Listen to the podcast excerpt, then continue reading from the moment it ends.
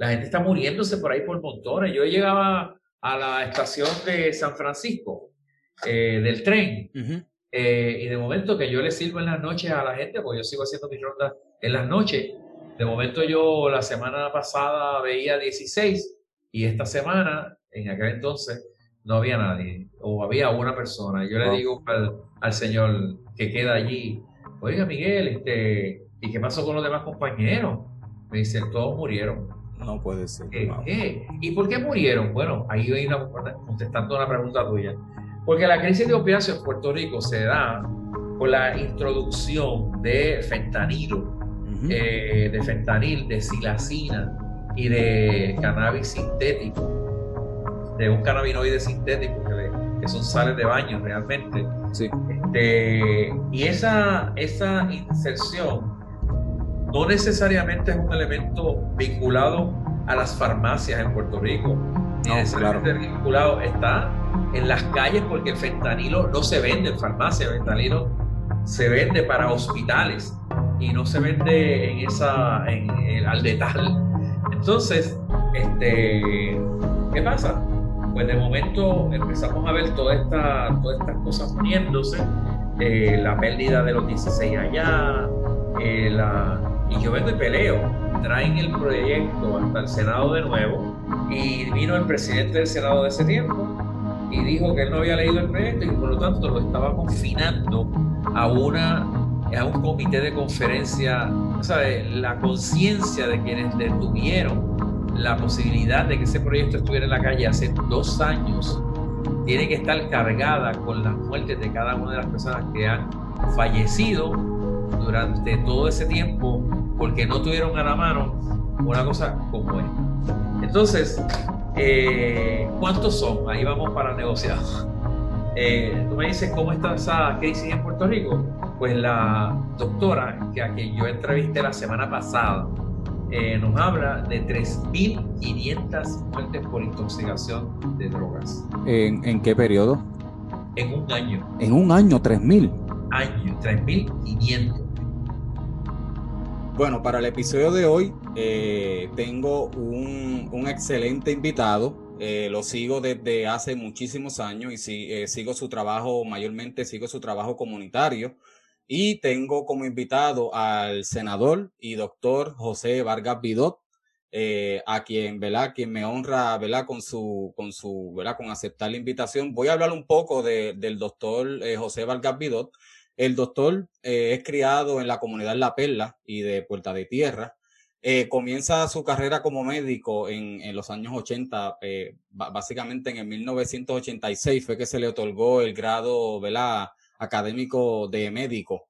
es fundador de, de Iniciativa Comunitaria. Esta organización lo que busca es impulsar y promover políticas públicas inclusivas, transformadoras y orientadas a la comunidad para lograr calidad de vida y salud. Eh, también hay que mencionar que ha trabajado directamente en iniciativas comunitarias y de investigación con el tema del VIH y SIDA.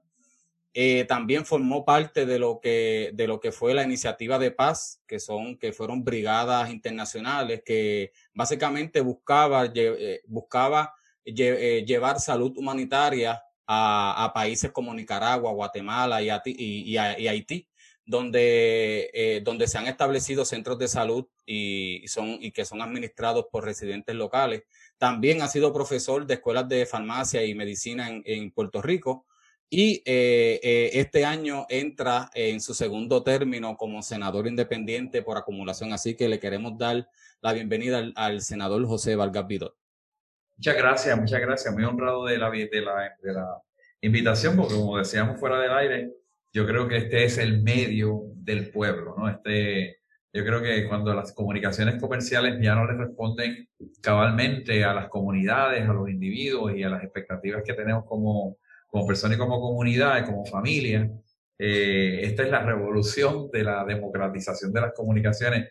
Y cada vez que me invitan a un podcast, de verdad que me siento más que agradecido y entusiasmado de que mucha gente haya eh, no se haya quedado en silencio, sentado en su casa, esperando a que alguien nos haga nada más que dueños de la, de la, de la respuesta, pero no dueños de la pregunta.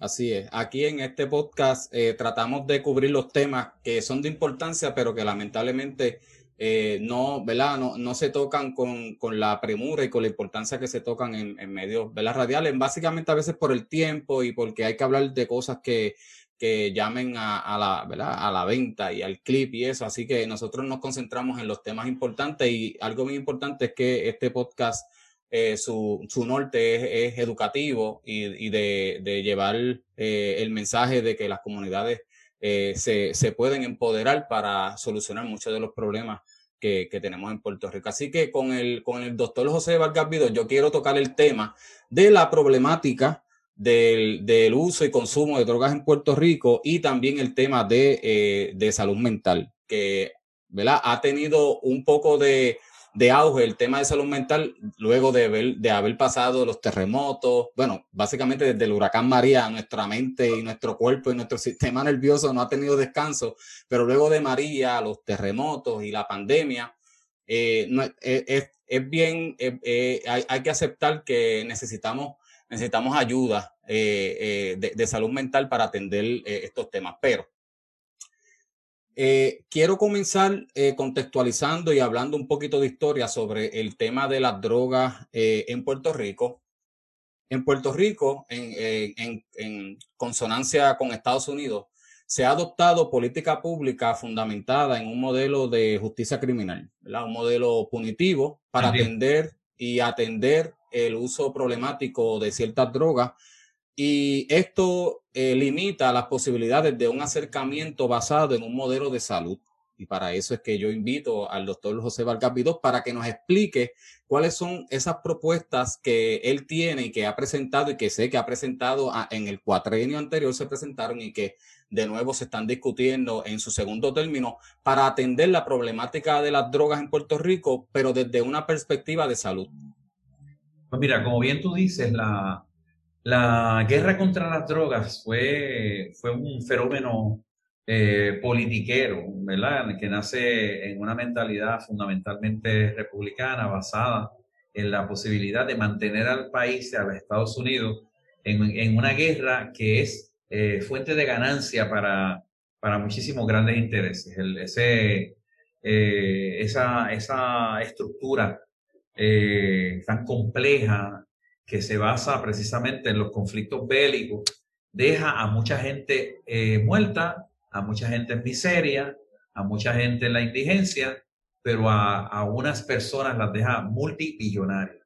De manera que una vez que eh, los Estados Unidos eh, salen de las guerras tradicionales, se, no, se, encuentran que no tienen qué hacer con un ejército inmenso, con un chorro de equipo y con, una, con un montón de bolsillos sedientos eh, que se habían nutrido de todas las empresas que, se, eh, que, nacen y se desarrollan alrededor de esos conflictos. Así que inventa una guerra y inventa unos nuevos enemigos y al inventarlos, pues eh, hace una, una entrada desproporcional a la severidad del problema y luego entonces pues tipifica como delito enfermedades este, provoca unas, unas carencias en sectores amplios de la población que se convierten en guetos, eh, que se convierten en lugares este, de fragilidad económica y ahí entonces eso, esos son los, eh, forman los nuevos, los nuevos eh, enemigos de la nación y forman los nuevos, las nuevas amenazas,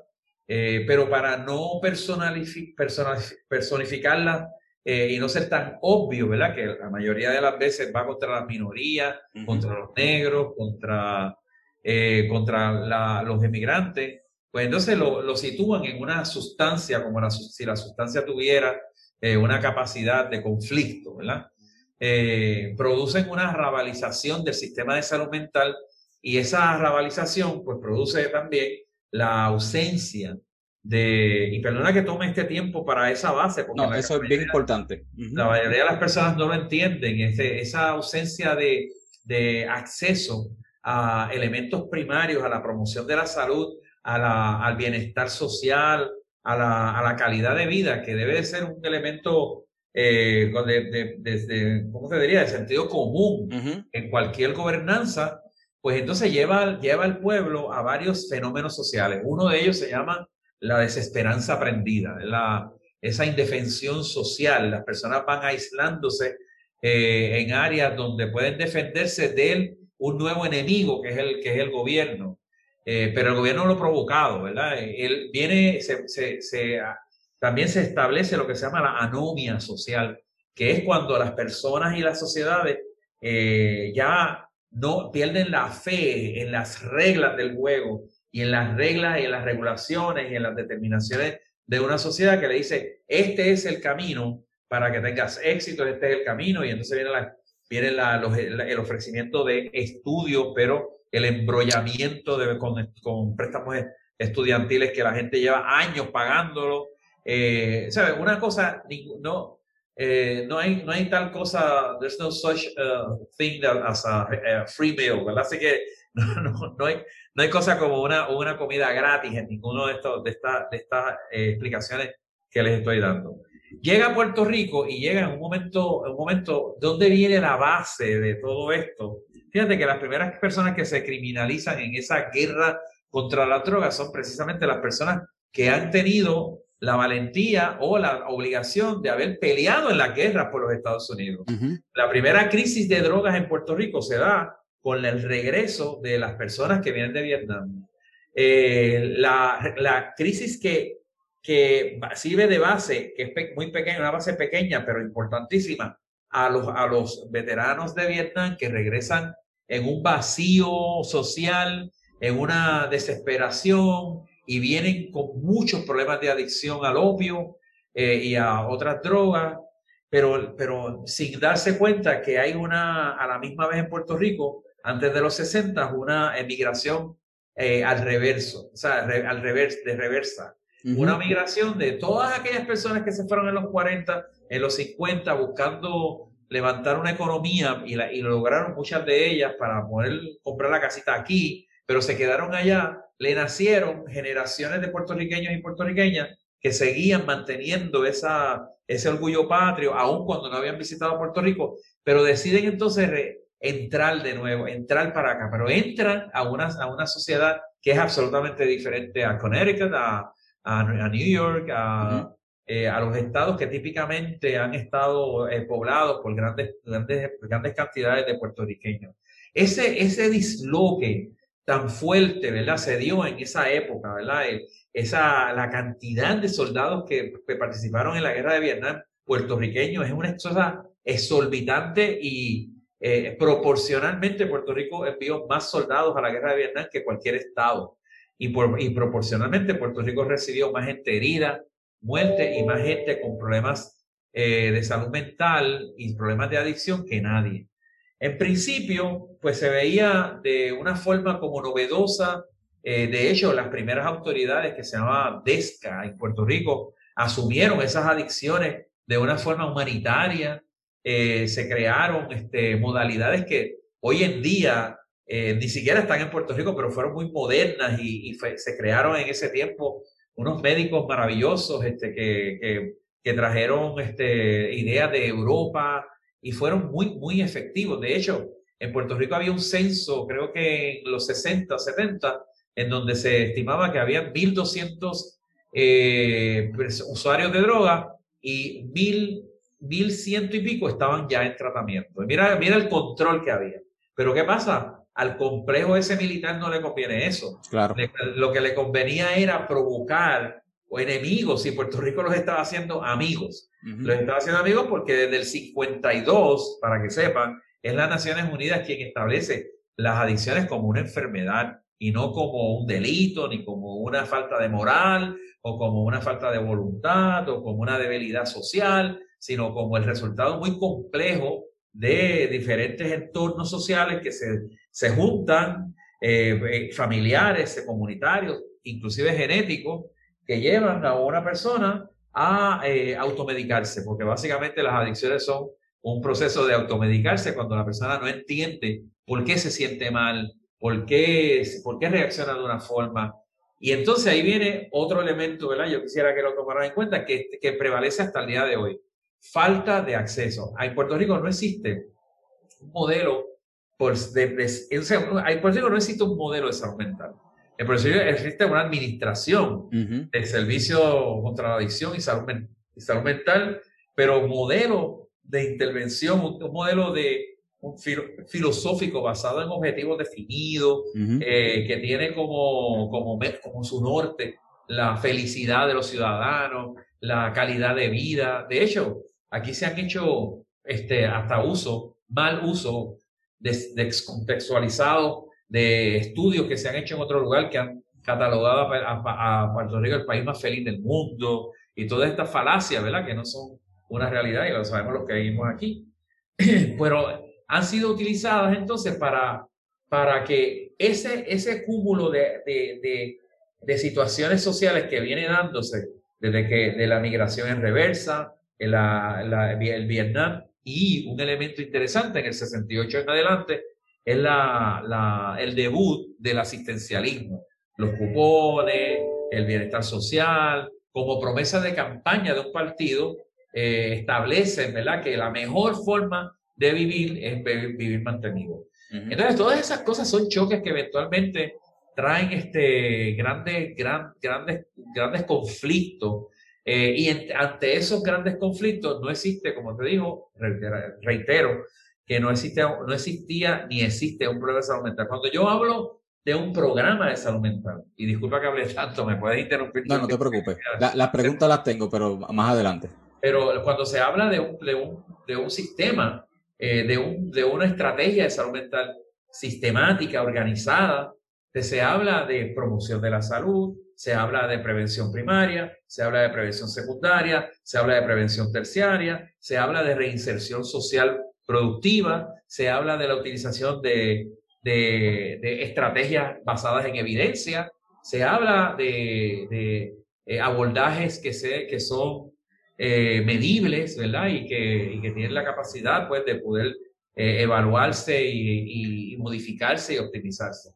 Eso no lo hay en Puerto Rico. Aquí no hay una, eh, aunque 2% del dinero de la reforma se, se utiliza, se les regala a las, a las aseguradoras para que haga promoción de la salud, la realidad es que eso se convierte en llaveritos en, en Plaza de las Américas, en folletitos cómicos en algún sitio o en invitar a algún cantante a que haga una gira con una guagua de, de, de viejitos o algo así. Sobre ese tema, estaba hablando, eh, eh, creo que fue ayer o antes de ayer, que los planes médicos, y hablando ¿verdad? De, de este, de este punto que trae eh, el doctor, los planes médicos anualmente te envían a hacerte unas pruebas.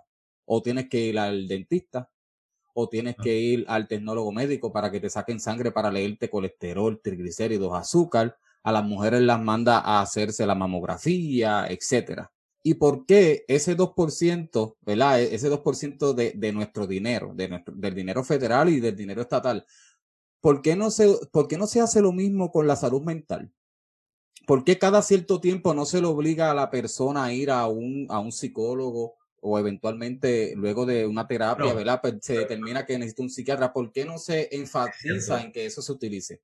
Bueno, lo que pasa es que ahí tú estás hablando ya de un nivel de, intervención que es más adelantado al que yo preferiría considerar que yo, yo pienso que ese 2% debe estar en la promoción de la salud. Okay. En la promoción de salud tú no tienes que ir a ninguna, a ningún, a ninguna prueba de discernimiento. En la promoción de la salud tú estás eh, consciente de que eh, desarrollas una serie de actividades colectivas que van, que, que propenden a la a la, a la convivencia eh, feliz, eh, a, la, a la cultura de paz, que tú estás proveyéndole al pueblo una serie de alternativas y opciones eh, que, le, que le descargan de los estresores que el, que el, gobierno en su área de salud mental debe de anticipar. Por ejemplo, si hay un, una, se anticipan despidos masivos, pues en la promoción de la salud lo que se hace es que se desarrollan planes de contingencia para que las personas que van a ser despedidas puedan inmediatamente lidiar con, el, con la pérdida. Eh, puedan lidiar, entran ya en, prevención primaria, pero están ahí en pura promoción de, de, la salud, en que enseguida tengan otro trabajo, en que vean la vida de una forma diferente, eh, en vez de que se institucionalice la tristeza, eh, se institucionalice la incertidumbre, se institucionalice, se institucionalice la frustración y de esos tres elementos lleven a una persona a, a, desarrollar algún trastorno emocional que por no haber sido anticipado y por tampoco entrar en la fase que tú planteas, que es la, la posibilidad de que nadie puede obligar aquí, pero sí puede invitar y puede estipular, puede regular eh, que para tú ser parte de mi plan tienes que hacerte eh, las pruebas, esto y esto otro. Y quiero corregir algo con mucho respeto. No todos los planes hacen eso. Y, muchas, y muchas de las IPAs tampoco lo hacen. Esa es, ese es el modelo de 330, ese es el modelo de Medicaid. El modelo Medicaid exige que haya una batería de pruebas de base y exige que, que las personas, eh, los, los, proveedores de servicios de salud, mantengan un récord activo eh, evidenciando que sus hemogramas básicos, que su que química sanguínea eh, y que sus pruebas de discernimiento sobre enfermedades prevalentes, como es el cáncer, como es el cáncer de próstata, de mama, como es las enfermedades cardiovasculares, la diabetes, la obesidad, no sé qué, pues sean atendidas en forma especial pero dentro del concepto de continuo de cuidado. Recuerda que estás hablando con un salubrista y a veces, a salubristas nos ponemos complicados, ¿verdad? Este, no, es, no es que sea poco, pero nos ponemos un poco complicados y sofisticados en eso, Así que, en realidad, eso, eso cualquiera aquí no tiene que ser un científico social para darse cuenta que eso no existe, que no existe, o sea, aquí, ¿cuáles son los disfrutes de la población? La, la playa, hacer una burundanga allí, ¿verdad? Eso es, eso es at your own. Eh, el Asance, una bebelata. Este, el, y, los demás son eh, espectáculos artísticos que son usualmente inmensamente caros, porque todos estos cantantes que eh, hablan muchas veces de, cambios sociales y de, cosas así, muy pocos de ellos tienen conciertos constantemente dirigidos a divertir a la gente, ¿sabes? Eh, de, poder disfrutar, ¿sabes? Realmente no hace falta que todos los días que vayamos a un concierto tengamos que examinar los tres tomos de Mars. Este, no tenemos la novelita de Mars, no, no, no, tenemos por qué cambiar, analizar el capital ni, ni, entender eh, cómo vamos a formar la guerrilla en contra de alguien. Si la, la verdad es que, o cómo vamos a hacer Estado, o cómo vamos a hacer, no sé, colonia, mejor colonia. No, no, no, hace falta diversión, hace falta que por ejemplo, si el 60% de los abuelos que crían nietos en Puerto Rico están por debajo del índice de la pobreza, ¿tú no crees que eso es una buena, eh, un, sector ya predelimitado, que no hace falta ni siquiera hacer un censo para establecer lo que va a ser una intervención para evitar el estrés de esos adultos mayores, ayudándoles en esa crianza, porque ya ellos criaron y tuvieron que criar de nuevo. Si aquí Puerto Rico ha perdido en la migración eh, masiva de, en los últimos 10 años cerca de 294 mil personas, en cualquier otro país eso es una crisis.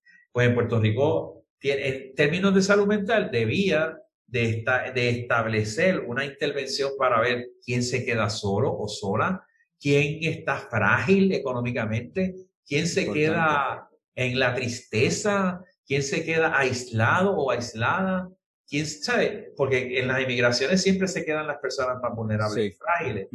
Eh, todas esas cosas son las que a mí me, a mí y, lo comparto con, con, el público que nos ve, debe de llamarles la atención y como tú bien dices al principio y quiero eh, repetirte, ¿verdad? Pero realmente fue muy sabio lo que dijiste el programa se trata de tocar los temas que los demás no tratan. Ese es en Arroyo Bichuela, se subido lo que tú dijiste. O sea, en realidad, yo no sé si me has escuchado, pero yo critico mucho la discusión de la macropolítica. Eh, cuando deja fuera la, macro, la macropolítica es la discusión de lo que nadie entiende para lograr no entenderlo nunca. Entonces, eh, finalmente, en los hoyos en la carretera, los embarazos precoces, las crisis eh, de las disfunciones familiares, eh, los, niños abandonados. El Estado tiene 50 mil niños eh, bajo su custodia en una sociedad de, de 3.1 millones de habitantes. 50 mil niños y niñas. El Estado tiene 180 mil personas con problemas importantes de adicción. Óyeme bien ese número. mil. O sea, y lo único que puede ofrecer son 6% de espacio de tratamiento. Entonces todavía nosotros estamos, estamos peleando con Roselló y peleando con el otro y peleando, o sea, la, la, fiebre no está en la sábana y podemos quitar el muñeco que sea, pero va a salir, ¿tú te acuerdas de esa, en, en, los, en, la, en, los arcades que hay afuera de los cines? Sí, eh, sí, sí, los lo, lo, lo GameStop, los, los GameStop no, los... Lo... Sí, esos sitios que uno va a entretenerse, pero jugando con pesetitas y no sé sí, qué. Sí, sí, Y hay uno que es para niños, que a mí me encanta, que es, unas cabecitas que salen y tú le das sí. una, con un macetazo y sale la otra y sale la con otra. marrón, sí, con, marrón. marrón. Pues entonces, eso mismo es, es, es, cuando se trabaja con la macropolítica. Cuando tú le das, a, le tumbas la cabeza a uno, salen 10. ¿Entiendes? Porque esto es una serpiente de muchas cabezas. ¿Y qué pasa? Que los sistemas opresores eh, lo que hacen es precisamente provocar el entretenimiento de la política que no se entiende ni se resuelve porque es demasiado grande para que los ciudadanos no exijan y no estén conscientes eh, a nivel de exigencia y de señalamiento de las políticas pequeñas que son las que deben de hacer eh, que, una, que una gobernanza tenga eh, visos, por lo menos visos de éxito y, capacidad. para la salud mental, como tú lo has planteado. Oye, pero la salud mental no es tener mejores hospitales psiquiátricos, aunque tenemos tres que están hasta el tepe y que gracias a Dios tenemos a un, direct, a un administrador de, de, AMSCA, el doctor Rodríguez Mateo, que yo lo conozco y me parece que va a hacer un buen trabajo, pero eh, hermano, aquello da grima, ¿sabes? Entonces, tenemos dos hospitales tres hospitales eh, que atienden a problemas emocionales, Capestrano, Panamericano y Pavía. Eh, y de momento, sabes, como que el asunto de estabilizarte entre ti y mandarte para la calle, el asunto de la facturación, el asunto, no, no, es, no es lo que nosotros todos esperamos. Sí, para, para, ¿verdad? Yo nací eh, dos años después de que al, al doctor Vargas Vidot le dieran el, el, el grado académico de, de, ¿verdad? de doctor de médico.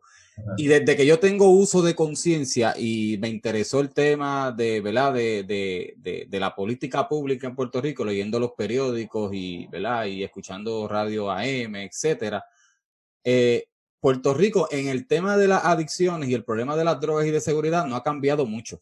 Quizás se han insertado muchas variables nuevas, ¿verdad? Eh, pero, eh, y también de la manera en que se consumen las noticias, también eso también ha, se ha, ha cambiado un poco, pero el origen y la génesis del problema no se ha atendido, solamente se le han puesto parcho, eh, eh, ¿verdad? Este, por lo menos de mi tiempo, recordemos la mano dura contra el crimen, etcétera, y todos esos, ¿verdad? Todos esos esfuerzos militares, que son esfuerzos militares, básicamente, eh, para atender un, un problema que no es de justicia, es de salud.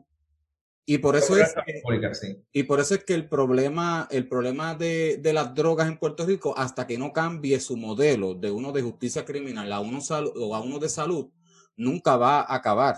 Fíjate, Elvin, hay un momento dado que tú, voy a usar ese pie, forzado, eh, en ese momento de, de, de, la política punitiva evidenciada en, el, en, el, en ese, esa musiquita, ¿verdad? Ese ruido que se daba mano dura contra el crimen, que yo lo considero un ruido eh, inoperante, ¿verdad? Este, la verdad es que se levantó otro elemento importante, la privatización de las cárceles, porque esa privatización de las cárceles hizo necesario que se arrestaran masivamente una cantidad de personas para hacer factible el negocio de algún amigo del alma que era quien compraba las quien compró las cárceles en Puerto Rico y las privatizó durante ese tiempo. Una cárcel privada vacía es un buen negocio. Una cárcel privada llena es un buen negocio y para poderla llenar, tú tenías que hacer lo que se, lo que se logró, lamentablemente, el 80% de las personas que están en nuestras cárceles están allí por crímenes no violentos.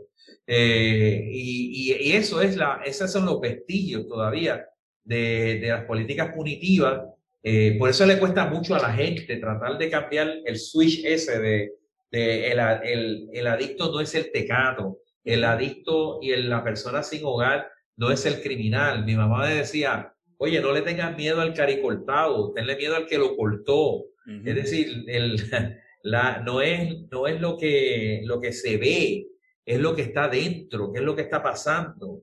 Y entonces, esa, es, nada, te interrumpí porque yo creo que es importante señalar que la mano dura no fue tan fortuita también alimentaba eh, una, otra, otros elementos. En ese tiempo, Puerto Rico tenía 23 mil policías.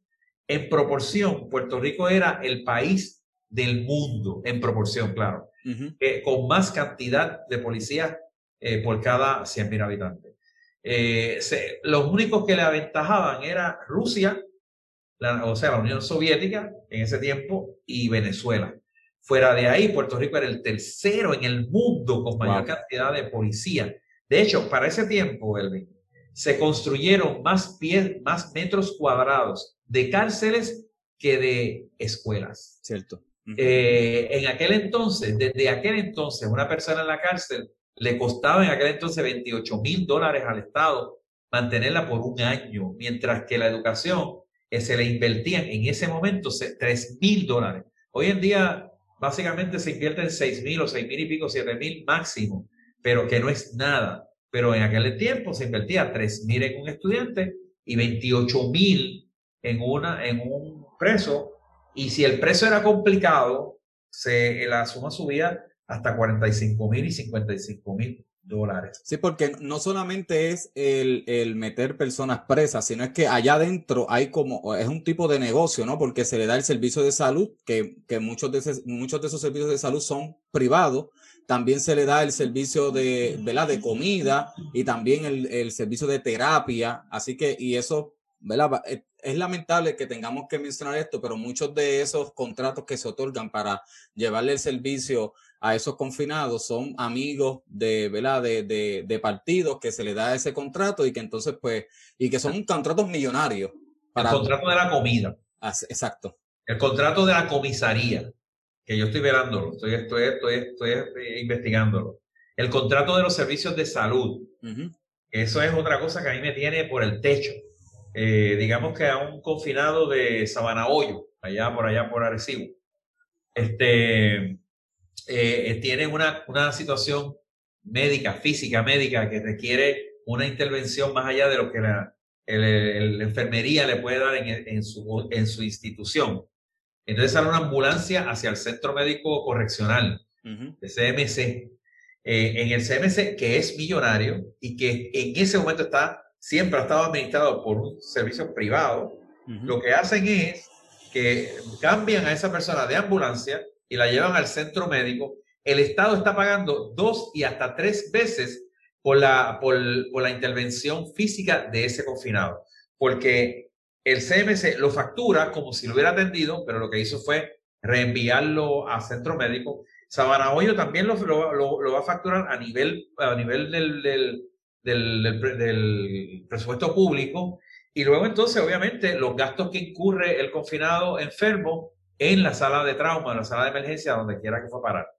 Eh, esto es inconcebible, o sea, la deuda que nosotros tenemos por, por no analizarla en la micropolítica es que nosotros estamos embargados en, en, un, en un, desastre y, y, obviamente yo, yo creo firmemente y he presentado proyectos para, no para enmendar la constitución, sino para celebrar una asamblea constituyente y revisar totalmente de, de arriba a abajo el documento constitucional nuestro, porque yo creo que ya eh, con lo bonito que puede hacer y lo poético y las cosas buenas que todavía son, son vigentes, necesita una eh, revisión completa que incluya, pues, por ejemplo, elementos que son, que nos darían las garras para que ahora que nosotros estamos denunciando la ausencia de un sistema completo de salud mental, podamos tener este, eh, las posibilidades de que esa fiscalización no se quede nada más en una denuncia, sino en una acción. Cierto. Investigando sobre este tema y, ¿verdad? y, y, como, y como científico que soy,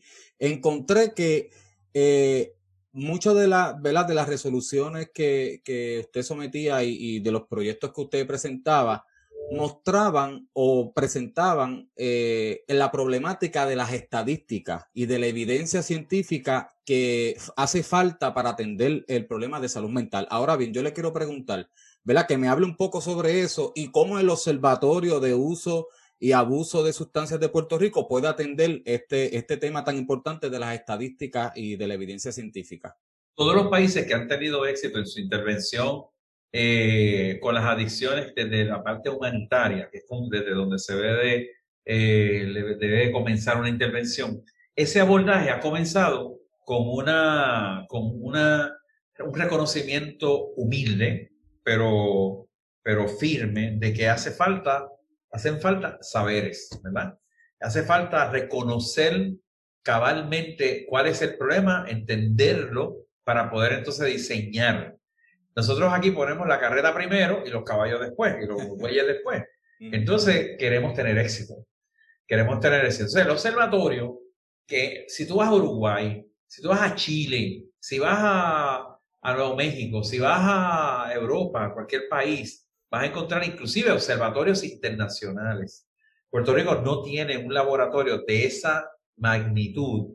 Y ese labor, labor es importante porque siendo la adicción un fenómeno epidemiológico, salubrista, eh, debe necesariamente que abordarse con la rigurosidad que se abordan cualquier otra de las enfermedades, de las condiciones que prevalecen en la sociedad, que le hacen eh, daño, que tienen una movilidad grandísima, ¿verdad? la capacidad de provocar mucha más enfermedad, ¿no? porque las adicciones no son nada más que adicciones.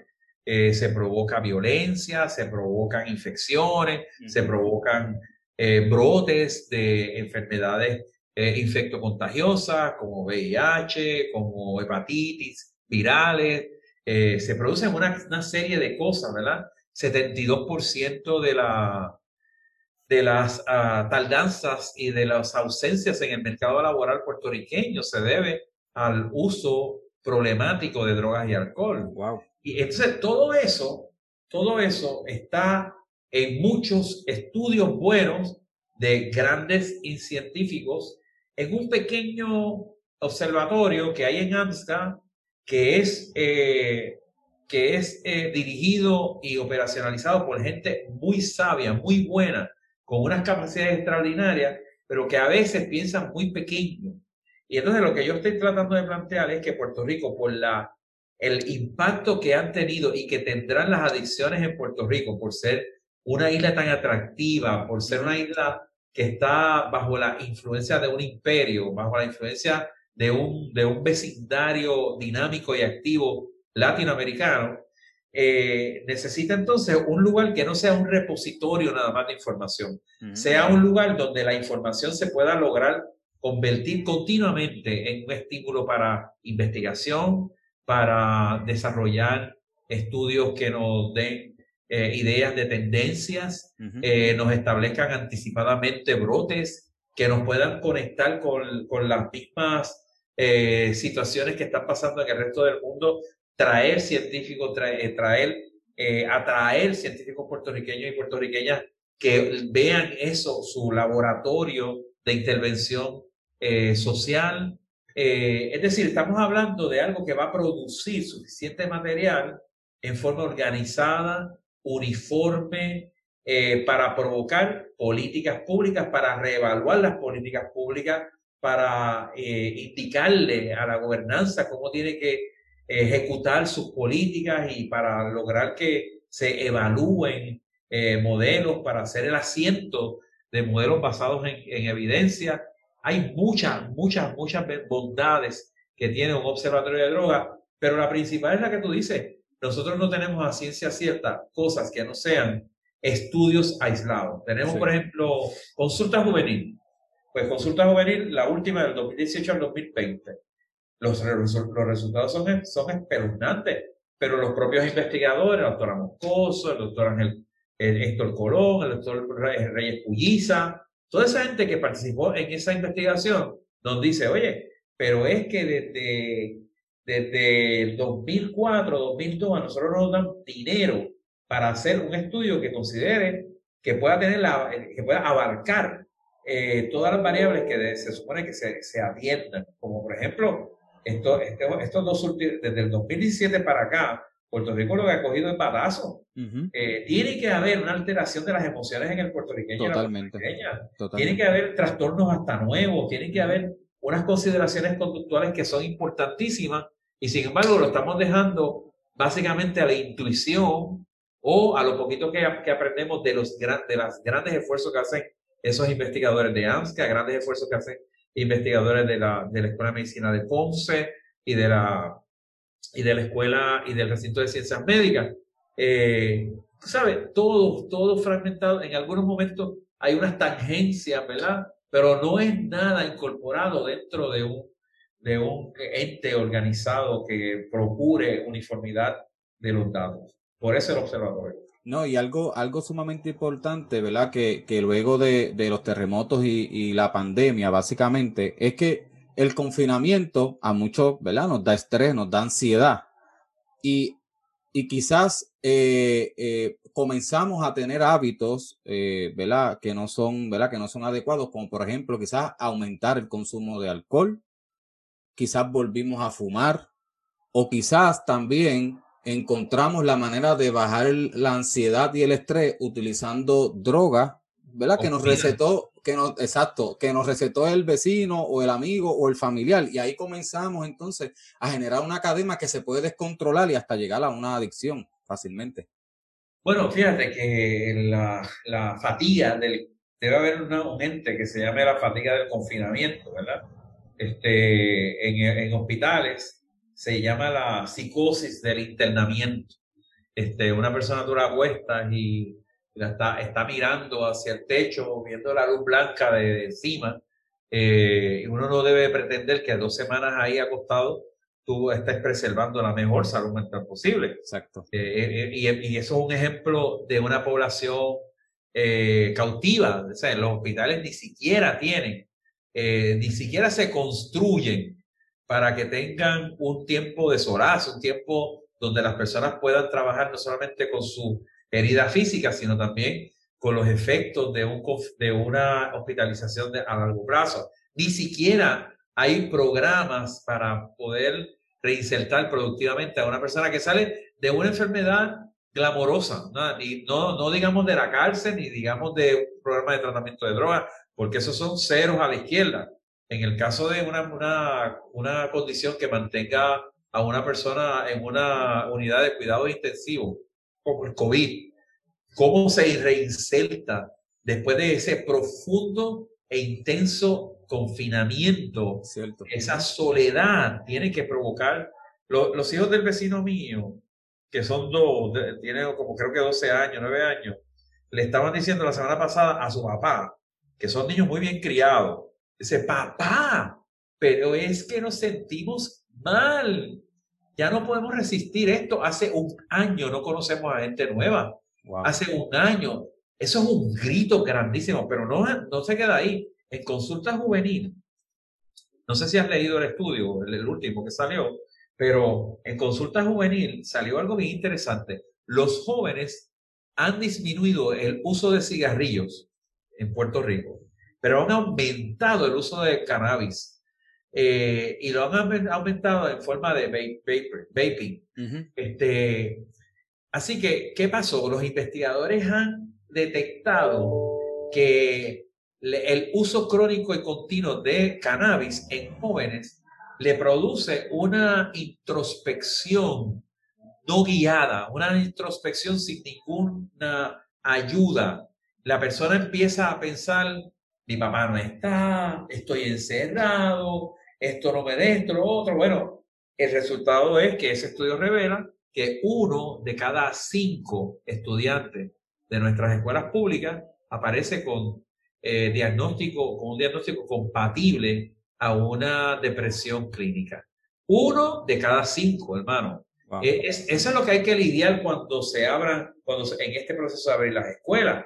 ¿Qué, qué cernimiento estamos haciendo? ¿Qué triage estamos haciendo? ¿Qué tenemos para eh, acoger no solamente la integración de una persona a las matemáticas, sino la integración de una persona hacia, la, hacia su, su entorno social? Porque le dijeron durante un año que, que si te acercas te infecta. Que si te aceptas... Eso va a ser bien fuerte.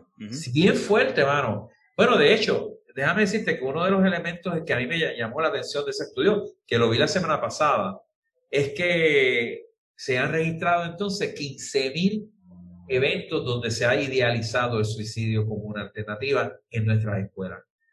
Eso es para pelo. Entonces, yo digo, ¿en dónde está nuestra respuesta? Obviamente, yo he podido alertar a la designada secretaria de, de Educación. No sé si ella tendrá los votos para prevalecer, pero me, he sentado con ella. Eh, me he sentado con la designada secretaria de corrección aquí mismo en esta oficina. Me he sentado entonces con el comisionado de la policía. Me he sentado con el administrador de AMSCA. Eh, y me he sentado con los investigadores y hemos, hemos dicho, bueno, tenemos que obviamente hacer algo porque nosotros no, no podemos pensar que el tiempo es nuestro mejor psicólogo. O sea, el, el negarnos a la realidad de que una condición como esta, que hace inclusive daño a personas que tienen una, unas capacidades ya probadas de aguante, eh, no haya hecho daño, eh, aunque no sea perceptible a simple vista, a nuestra juventud encerrada. Sobre, sobre esto, sobre este tema, eh. Del confinamiento y lo que estamos viviendo en este, en este año y sí, en este año completo de, de, de, confinamiento y de pandemia, también quisiera atar este tema a, a, un, a, un, a una noticia, a un, ¿verdad? A, una, a un reporte de periódico de, que, lo, que, que es del Nuevo Día, que lo escribió eh, Benjamín Torres Gotay, que habla sobre las, las alarmantes muertes por sobredosis de opiáceos.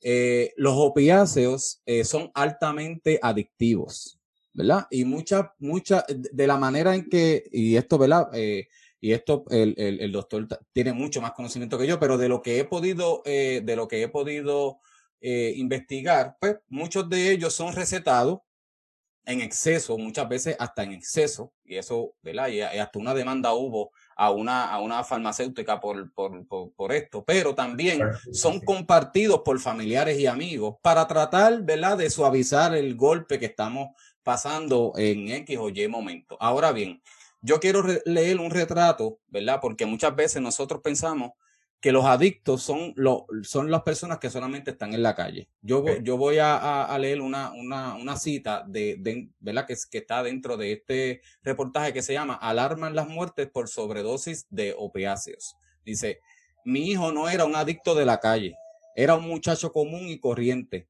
era músico y compositor. Él trabajaba. Simplemente fue al caserío a buscar una dosis y dicen las personas que se desmayó Trataron, trataron de darle los primeros auxilios, pero la droga que tenía en el cuerpo era más fuerte y lo mató. Eso lo dice la señora Soto, que es eh, hijo de Víctor Banch, que fue un joven de 27 años, el cual era músico y compositor, y que lamentablemente por el uso, por, una sobredosis de opiáceo, eh, murió.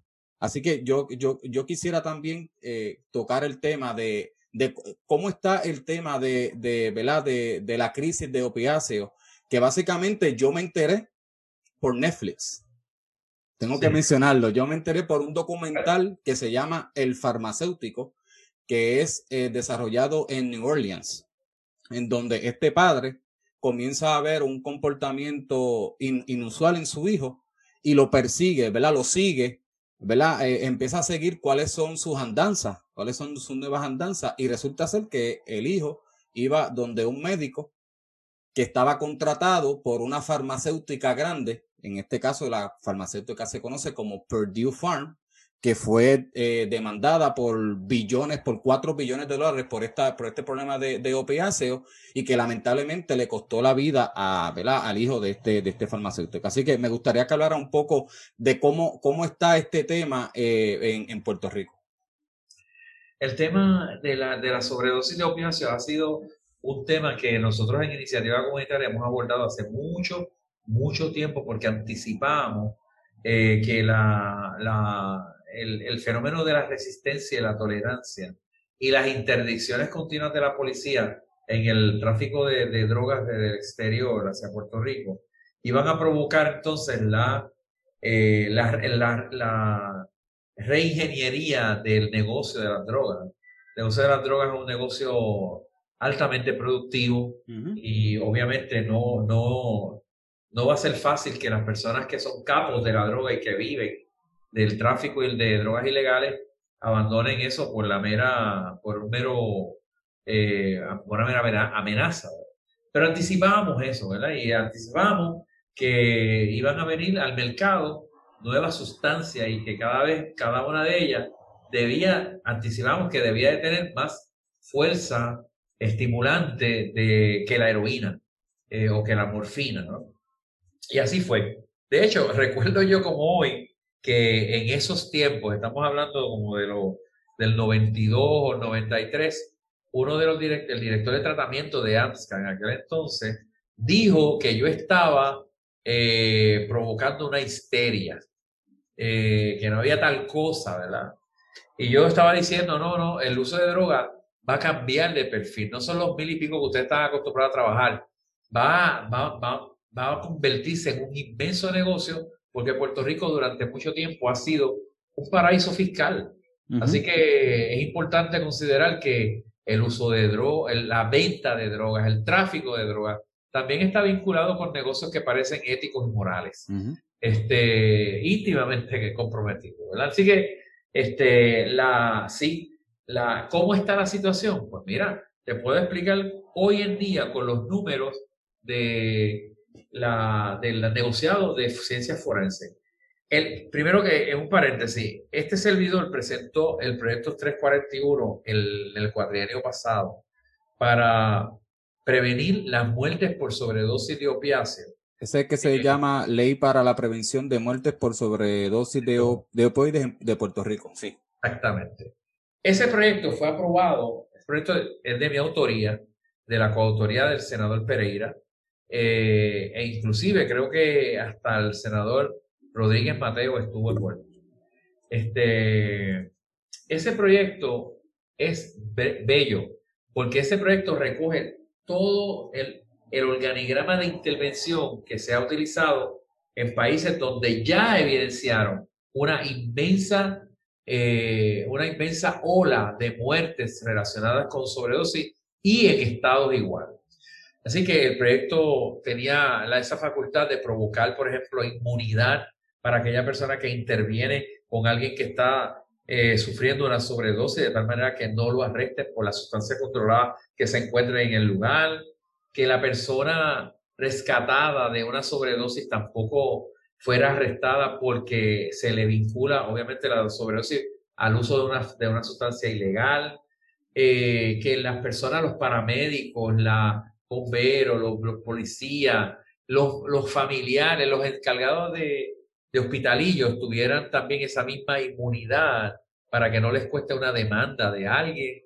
Y además tenía un componente de educación que hacía factible que con un pequeño cursito las personas pudieran, las personas que estaban, a, los, a las que les era y les es, pertinente el mundo de las drogas, como lo son familiares que tienen a alguien sufriéndolo, eh, interventores en, en, hogares de rehabilitación, eh, directores de hospitalillos en las calles, este, y, sitios también poco comunes como eh, asilos de ancianos, este, los homes o los lugares donde cuidan personas mayores que tienen una propensión a utilizar opioides para combatir sus dolores agonizantes, ¿no? Entonces, este, ese proyecto también incluye la, la provisión del medicamento Nalcam, que es bien sencillo, pero es caro, porque y yo lo que buscaba era fundamentalmente que el Nalcam estuviera a la mano en las cárceles, en las calles, en los outreachers, en las ambulancias, en los, en los churis, en los hospitalillos. Me viro aquí y disculpen porque quiero enseñarle de lo que estoy hablando, ¿verdad? Este, este es, este es la dosis de Nalcam una dosis así, bien sencilla, pero esto vale 116 pesos. Entonces, aun cuando hay una política basada en una orden ejecutiva, eh, donde hay lo que se llama, este, lo que hay un libre acceso en una farmacia, nadie que está sufriendo la sobredosis tiene chance de en su sobredosis caminar hasta una farmacia y tener 116 pesos para comprar esto. Claro. Así que el proyecto lo que hace es que hace todo un sistema, ¿verdad? Un sistema, un ecosistema para evitar las muertes por sobredosis. El proyecto lo aprueba en el Senado casi unánimemente. Va a la Cámara, el presidente de la, el, el quien presidía la Comisión de, de, Salud del Senado, de la Cámara, detuvo imbécilmente la, la medida, eh, la detuvo por meses y meses y meses. Te estoy haciendo este cuento para, para conectarte con el negociado de ciencias forenses, no me claro. que me he olvidado. Sí, sí. Eh, la, la, la, el proyecto, entonces, por fin yo voy allá y cabildeo y traigo, llamo al presidente de la Cámara, mira, mano, ¿qué pasa? Tú eres un hombre cristiano, ¿por qué no podemos tener esto accesible a la gente? La gente está muriéndose por ahí por montones. Yo llegaba a la estación de San Francisco eh, del tren eh, y de momento que yo le sirvo en las noches a la gente, porque yo sigo haciendo mis rondas en las noches, de momento yo la semana pasada veía 16 y esta semana, en aquel entonces, no había nadie o había una persona. Yo le digo al, al, señor que queda allí, oiga Miguel, este, ¿y qué pasó con los demás compañeros? Me dice, todos murieron. No puede ser. ¿Qué? ¿Y por qué murieron? Bueno, ahí voy contestando una pregunta tuya. Porque la crisis de opiáceo en Puerto Rico se da por la introducción de fentanilo, eh, de fentanil, de silacina y de cannabis sintético, de un cannabinoide sintético que, que son sales de baño realmente. Sí. y esa, esa inserción no necesariamente es un elemento vinculado a las farmacias en Puerto Rico. No, claro. vinculado está en las calles porque el fentanilo no se vende en farmacias, el fentanilo se vende para hospitales y no se vende en esa, en, el al detal. Entonces, este, ¿qué pasa? Pues de momento empezamos a ver toda esta, todas estas cosas uniéndose, eh, la pérdida de los 16 allá, eh, la, y yo vengo y peleo. Traen el proyecto hasta el Senado de nuevo, porque tiene que haber lo que se llama una concurrencia. Cuando la Cámara ve y hace cambios en un proyecto, el Senado tiene que concurrir en esos cambios o rechazarlo y lo puede hacer dos cosas, uno mandarlo nuevamente a la Cámara eh, o este, eh, matar el proyecto El asunto es que el proyecto tenía toda, todo, lo, todo lo ideal para ser aprobado hace más de dos años y pico, Elvin. Y vino el presidente del Senado de ese tiempo y dijo que él no había leído el proyecto y que por lo tanto lo estaba confinando a una a un comité de conferencia, whatever that means. O sea, que eh, la, la, la, la conciencia de quienes detuvieron la posibilidad de que ese proyecto estuviera en la calle hace dos años tiene que estar cargada con las muertes de cada una de las personas que han fallecido durante todo ese tiempo porque no tuvieron a la mano una cosa como esta. Entonces, eh, ¿cuántos son? Ahí vamos para negociar. Eh, tú me dices, ¿cómo está esa crisis en Puerto Rico? Pues la doctora que a quien yo entrevisté la semana pasada eh, nos habla de 3.500 muertes por intoxicación de drogas. ¿En, qué periodo? En un año. En un año, 3.000. Año, 3.500. Si aquí mueren tres 3.000 personas por, por asesinato, aquí, aquí se nos cae el mundo encima y, y es increíble que no haya un levantamiento comunitario y político por este ah, ¿Por qué, Elvin? ¿Por qué? Porque estamos acostumbrados a pelear por la Junta de Supervisión Fiscal, claro. estamos peleando por la reputación porque las señoras, por ejemplo, de Proyecto Dignidad están peleando por su homofobia. Este, y entonces cuando la gente se entretiene en bobería, pues la realidad es que ese entretenimiento es comida para quienes nos oprimen, porque quienes nos oprimen no lo hacen con esa macropolítica, lo hacen con la micropolítica, lo hacen desbaratando nuestra nuestra esperanza, eh, desbaratando nuestra confianza, desbaratando nuestra autoestima, silenciándonos, haciéndonos pensar que no hay forma de resolver esto si no es con la estabilidad o con la independencia o con la revolución o con la manutención. O sea, en realidad... Una pregunta, eh, senador. ¿Estas estadísticas están accesibles al, pueblo? La, están accesibles al pueblo y, y si tú quieres, pues puedes eh, solicitar a mi propia comisión eh, el informe del, de, de, la vista pública en donde eh, las personas que fueron invitadas eh, muy responsablemente trajeron sus memoriales y claro. escritas ahí, ¿no? Y lo puedes utilizar como referencia. Pues son, eh, no son terceras personas, son las personas que justamente presentan la, la, la, data de, de, lo que ellos mismos manejan. Por ejemplo, cuando hablamos del, del, del, del, Observatorio de Drogas, es interesante porque hay personal de ANSCA que se va de fondillo diciendo que ah, no, ahí tenemos un observatorio con todo lo de la ley, no sé cuánto. El epidemiólogo de Recinto de Ciencias Médicas, que trabaja también con ese labor, laboratorio, que dicho sea de paso, es tremendamente eficiente, es tremendamente bueno, pero es un laboratorito. O sea, yo aspiro a que Puerto Rico tenga un laboratorio. Él nos dice, él nos dice, mira, este doctor, sabes que yo voy a las reuniones anuales de los de los observatorios de droga mundiales y yo llego allí como la cenicienta, porque llego con una caja de data que he podido recoger de aquí, de allá, de acá, de allá, de allá, porque soy la única persona, el único país que se representa a sí mismo sin ningún observatorio.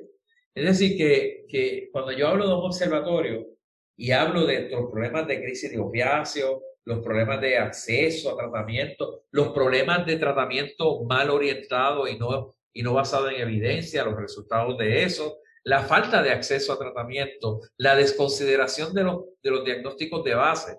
Porque, por ejemplo, en mi clínica, 63% de las personas que llegan en la búsqueda de, de, de, un programa de rehabilitación de drogas, como drogas como su enfermedad primaria, presentan tres y cuatro condiciones que ocurrentes y que son primarias al uso de drogas. Bipolarismo, trastornos este, de ansiedad, eh, una serie de, de, elementos diagnosticados, porque en Pitirre, que, es, como se llama nuestra clínica, tenemos al saque eh, tres psicólogos, tres consejeros en adicción, tres manejadores de casos, eh, psiquiatra, médico, eh, consejeros pares, este, de todo para poder hacer una determinación eh, fehaciente. que, así que el, el, doctor mismo de ellos dice, oye, pero yo es que yo no he ido, yo he tenido que ir a, cargando una caja. Así que así mismo se niega la crisis de opiáceos. Te lo traigo, ¿verdad? Para que, para que veas por qué es que eh, el pueblo en silencio frente a situaciones de esta naturaleza eh, sin darse cuenta, se vuelven cómplices de la muerte de 3.500 personas. Esto es lo que de, de, plano su sobredosis o su intoxicación, como se le llama, le llevó inmediatamente a la muerte. Cada una de esas, de esas muertes puede representar seis o siete sobredosis que no murieron. Que no murieron, claro. Claro. Este, este tema, para, desde, que, desde que yo comencé a investigar para, para hacer este episodio, me llamó muchísimo la atención por la parte de salud mental, porque el tema de salud mental en Puerto Rico nunca se ha atendido, ¿verdad? Con los recursos económicos y con los recursos, con los recursos humanos necesarios para atender ese problema y solamente se ha aplazado a que otra administración sea el que se encargue. Y cuando vemos este, este problema, es un cúmulo de problemas pequeños que ahora tenemos y, que ahora tenemos un, problema más grande. Y como bien menciona el, el, doctor José Vargas Vidot, esa prevención primaria, secundaria y terciaria en el tema de salud mental, lamentablemente no se está, no, no se está llevando a cabo, ni tan siquiera el, el la agencia pertinente que es AMSCA para, para atender estos problemas con tan, con, teniendo tanta, tanta, tantas personas recluidas en, en los hospitales que ellos refieren, yo imagino que no tienen ni tan siquiera los recursos económicos ni humanos para atender este problema. Yo tengo que, yo tengo que hacer una salvedad ahí. Yo tengo una, ¿cómo te Mixed feelings, ¿verdad? Porque en realidad me consta que mucho personal de AMSCA, mucho, mucho, es un personal dedicado, con una pasión tremenda, loca por hacer grandes cosas, ¿verdad? Gente muy bien capacitada, claro. gente, etcétera. El problema es que la reforma sacó la salud mental de la administración de salud mental, la sacó Entonces se las regaló a lo que se llaman carve-outs, se los regaló a privatizadores, APS, FHC, Molina Healthcare y a Pavía, yo no sé qué, a Inspira, al otro. O sea, todas esas personas buen, hagan buen trabajo o, o mal trabajo. La realidad es que lo que están haciendo ya es únicamente intervención curativa. No están haciendo prevención, están haciendo intervención curativa. y, y, de, y puedo decirte que en muchas de esas organizaciones eh, de dudosa calidad, ¿verdad? Y mientras que lo demás recae en las organizaciones no, no gubernamentales, eh, organizaciones como CREA, que tiene cerca de 4.000 o 5.000 espacios de tratamiento y no dan abasto, eh, iniciativa comunitaria, UPENS, este, y otras organizaciones. Pero esas organizaciones tienen un grave problema también, y es que muchas de ellas no, no necesariamente se acogen a una, a una intervención basada en evidencia y por lo tanto la experiencia de algunas personas en algunas de ellas ha sido una, experiencia, una experiencia eh, iatrogénica, es decir, que le ha, probado, le ha provocado más mal, eh, más mal que bien. Eh, y esto todo es muy sencillo. Eh, no hay una filosofía, no existe. Yo no, yo no, yo no soy de los que demonizo una, un privatizador. Bueno, pues si no lo tenemos, no lo tenemos. Pero la realidad es que aquí hay, eh, aquí hay cinco escuelas de psicología. aquí hay psicólogos y psicólogas muy bien preparados. Aquí hay pocos psiquiatras, pero algunos de ellos bien preparados. Aquí hay hospitales privados que atienden personas con problemas, eh, algunos mejores que otros, pero son hospitales que siguen una estandarización. Eh, lo que no hay es sistema, hermano, lo que no hay es una puerta de entrada donde tú, tú justamente puedas decir, oye, eh, bueno, no sé si ves detrás de mí los cuadros que están alrededor, sí. cuadros son, yo, yo, yo pinto. Pues yo lo que le digo siempre a la gente que yo pinto porque para mí es más barato pintar que un psiquiatra. Pues si, si yo te, en serio, si yo, sí, porque para estar aquí hay que tener un poco de locura, ¿no? Entonces, la realidad, este, es que, es que eh, no existe, por ejemplo, un, unas, unas clases masivas de arte no existe, al revés, se le quitaron a las escuelas las clases de arte, se le quitaron las clases de música, se le quitaron los deportes y encima un protocolo de pandemia deja a los niños, a las niñas y a sus madres y padres en un absoluto, eh, en un absoluto eh, limbo. ¿Entiendes? Porque de momento la mamá se convierte en la maestra sin tener la preparación para ello. De momento el Estado le exige a la madre que tenga yo no sé cuántas horas lectivas, que compre una computadora, que tenga servicio de Internet, que tenga 200 cosas y que encima de eso posiblemente tenga que dejar su trabajo porque no puede atender el niño o la niña y el trabajo. O sea, toda esa complicación pertenece al área de promoción de la salud. ¿Dónde está eso? Eh, nadie se pone de acuerdo, el Departamento de Educación no se pone de acuerdo con el Departamento de Salud, lo vimos en, la, en las certificaciones de las escuelas que empezaron a abrir. este, esa, en realidad, eh, yo a veces pienso, a lo mejor toda una loquera, pero yo a veces pienso que aun cuando cuatro años han sido suficientes para que nosotros nos, nos volemos por el techo con algún gobernante, la realidad es que a veces cuatro años no son suficientes para eh, acoger el desafío tan grande que representa el lastre de no haber atendido las cosas desde cuando empezaron.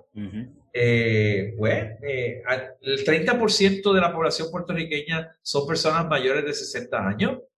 Es ahí, ¿Tú has visto algún, algún este, estrategia de, de quizás, por ejemplo, de economía de la longevidad? Nada. Este, no, yo, si ves un proyecto mío, que yo tengo una resolución para investigar la posibilidad de desarrollar un hospital eh, geriátrico, eh, exclusivamente geriátrico, pero yo como saludista, como con, con, la, es un caballo de Troya para mí, que en realidad el hospital geriátrico, en vez de nada más que hospitalizar, sea el que genere una serie de actividades eh, estandarizadas, una serie de actividades eh, uniformes pues, dirigidas a que nuestros viejos no, no, no terminen con una demencia senil. O sea, la, ¿cuántas, ¿cuántas veces tú has visto eh, algo más que un, una cintita el día de Alzheimer? Eh, tú no has visto nada, nada que realmente te dice, oye, Puerto Rico completo está consciente. De hecho, no hay un registro de las personas con Alzheimer en Puerto Rico. No lo hay. Nosotros estamos trabajando con ese proyecto, no, no, no existe. Entonces, de momento las personas me dicen a mí, ah, senador, no lo veo. Claro, no me ven en el guitarreño, no me ven, no me ven en, el chiste. Eh, y me ven y me tienen que ver en, cosas que a lo mejor ni las entienden y entonces el, el pueblo, el, el populis, ¿verdad? Entiende que eso es que como yo no estoy insultando a alguien, no le estoy cerruchando el palo a alguien. O no estás hablando del estatus, cayéndole encima de los PNP. a los, no estoy este, buscando cómo arrastrar una reputación. Pues entonces yo, yo no estoy haciendo nada, pero yo estoy haciendo un montón de cosas. En las elecciones, en el cuadrino pasado yo presenté 459 medidas. Este, yo tengo 70 leyes aprobadas. Los, los, los, los bomberos tienen aumento de, de, sueldo gracias a este servidor. Los, el 911 se le devolvieron los dineros para, para usarlos en verdaderas emergencias gracias a, a, las posiciones nuestras. Ahí hemos presentado la, el proyecto de 172, es el proyecto de la reforma universitaria. Hemos presentado el proyecto 185 para, la, para, el, para declarar estado de emergencia por, por violencia de género. Hemos presentado el proyecto de salario mínimo es o sea, un proyecto este, aplaudido por todos los sectores, que no es estableciendo una cantidad, sino restableciendo la Junta eh, de Salario Mínimo y desarrollando decretos a través de, de la consideración de las variables de geografía industria o tipo de industria. Hemos presentado las medidas para lograr que la hepatitis sea incluida, eh, la hepatitis viral sea incluida en los formularios de reforma. Hemos logrado, o sea, se han logrado cosas ¿verdad? Pero ¿qué pasa? Que como no van adosadas, el primer, el, primer adosadas a un eh, piquete politiquero, ¿no? Pues entonces no, no los acogen, hasta la prensa los lo anuncia un poquito en los obituarios, pero fuera de ahí no tienen una discusión eh, más nada. De hecho, yo estoy en la prensa en este momento todo el tiempo por un proyecto de sexualidad, eh, que según dicen los, los, que, los que me critican, un proyecto de sexualidad. Y yo estoy hablando de un proyecto de maltrato.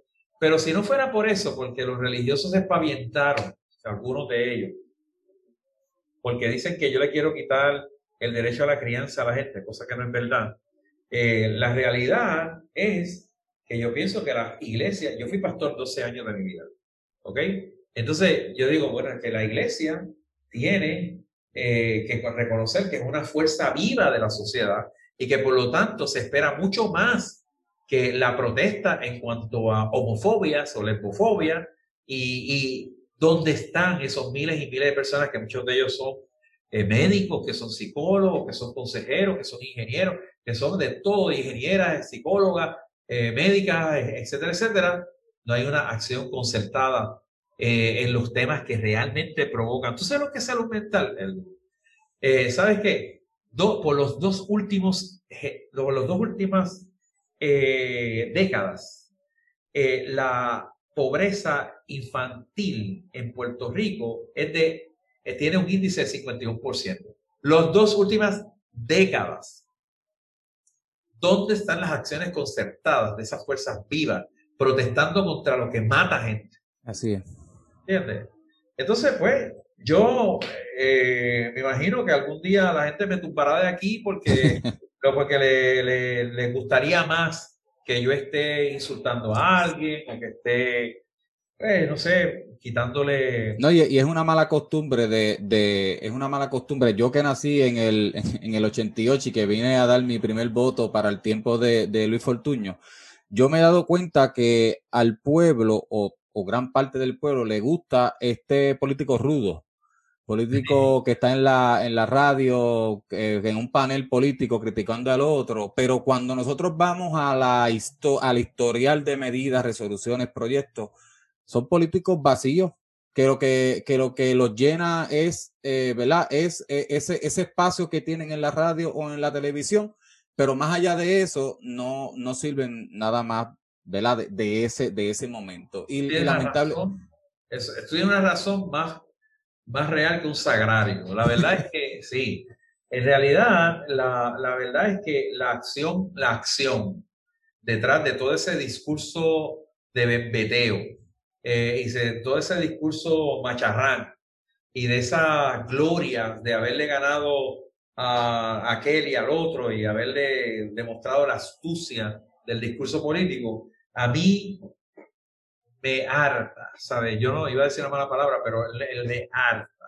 Me harta, ¿por qué? Porque mientras está, está pasando eso, y que yo me puedo, algunos se pueden jactar de que eh, le gané el debate o le gané aquello, la verdad es que esas acciones no se traducen en acciones concertadas para, para trabajar el que el 51% de los niños y las niñas que entran a nuestras escuelas no concluyen sus estudios. Así es. Que el 30.7% de los, de los jóvenes que entran a escuela superior no concluyen sus estudios. O sea, la, los jóvenes de 18 a 24 años sin diploma de escuela superior en Puerto Rico aguántate ahí, Elvin, es 24.7%. Eso es una vergüenza para una isla tan pequeña como esta. Una cuarta parte. 24.7% de los jóvenes de 18 a 24 años no tengan un diploma de escuela superior. Eso te dice a ti muchísimo, muchísimo. O sea, ninguna de las escuelas que se han cerrado en las diferentes administraciones ha servido para otra cosa que no, sino que no sea para ser vandalizada, para, para destruirse, para destruir y pisotear la historia de cada una de esas escuelas. Y ninguna de ellas, sea, muy poquísimas de ellas se ha constituido en, una, en un baluarte de la comunidad. Y las que se han constituido en, algún, en algo provechoso ha sido porque organizaciones no gubernamentales las han asumido y han hecho eh, asiento de sus acciones, pero no para el gobierno. Mira, Aquí hay un proyecto, no sé si lo conoces, el del Fosco Bravo. Este, este joven agrónomo, Ian Pagan. El Fosco Bravo es un proyecto de agricultura, pero es un proyecto de enseñanza, de educación, una cosa pero brutal. Él, eh, el proyecto lo desarrolló hace varios años atrás en una escuela de estas que abandonaron. Pues hoy en día andan detrás de él para que algo que ha modificado la conducta para bien de cientos y cientos de jóvenes en Puerto Rico que pasan por allí con, con problemas, las cabezas llenas de problemas y se convierten en agricultores y agricultoras, en apicultores y apicultores, eh, se convierten en empresarios y empresarias eh, y, y, dejan atrás los problemas de existenciales que los llevaban ahí, las ausencias de una sociedad que llama pero no abre. Eh, y entonces le quieren quitar la escuela. Es, ese es nuestro país.